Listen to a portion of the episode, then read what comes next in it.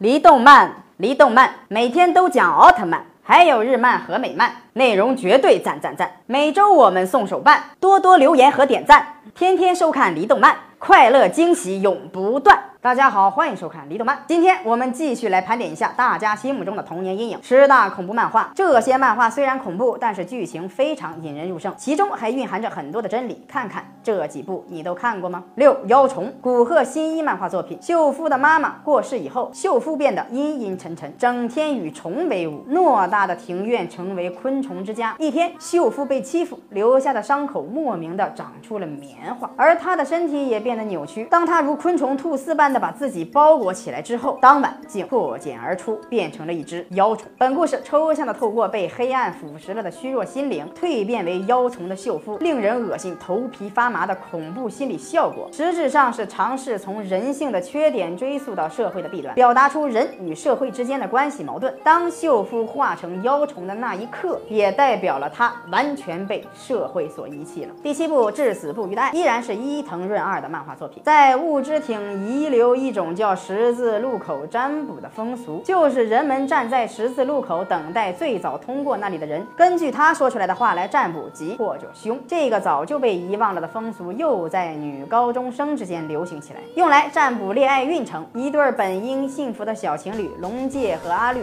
从一连串与十字路口的黑衣美少年相关的杀人事件中，知道了自己怪异的过去以及悲哀的将来。故事细腻逼真的表现出了高中生的朦胧爱情。又将物业中的十字路口发生的杀人事件描绘的惊悚恐怖，而又构思独特巧妙。它既勾勒出了人们对爱的渴望，又批判了人类盲目信从、以自我为中心的缺点、丑陋的阴暗面。片尾出人意料的结局带出了故事的浪漫凄美，成为了该作品的升华之笔。第八部《末日》，作者望月丰太郎在学期旅行的途中，中学生所坐的新干线因不明事故在隧道中脱轨，大部分的乘客全部死亡。只残留下了青木照、高桥信雄、濑户童子三人。他们在出口崩塌了的隧道中等待外界救援。谁知道在收音机里断断续续的信息里，得知了外界世界发生了地震或者核爆炸之类的大事。在隧道中残留的他们才是真正的幸存者。不过，在没有出口的隧道里，要怎么样延续生命呢？本书除了描绘出在黑暗中蔓延的恐怖，被囚禁在仿佛是绝望等死的处境里的人物，接受着一场真正的人性大考验，表达了深藏在。人们内心深处罪恶的这一重要意象，望月丰太郎更是凭借着该深度作品，勇夺第二十一届讲坛社一般部门漫画赏。第九部《手冢治虫》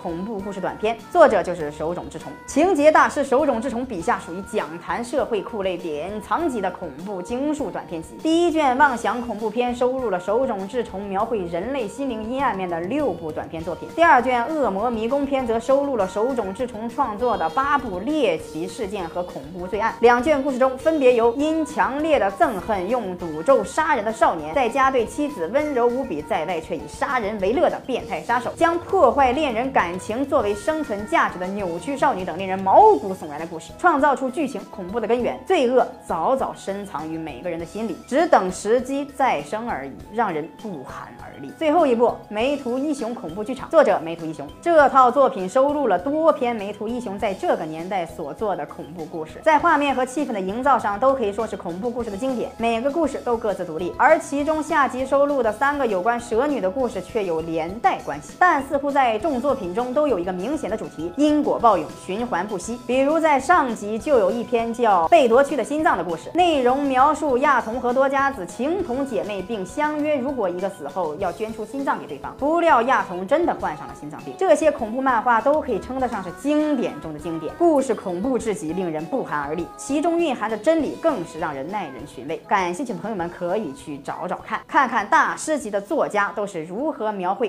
恐怖的人性吧。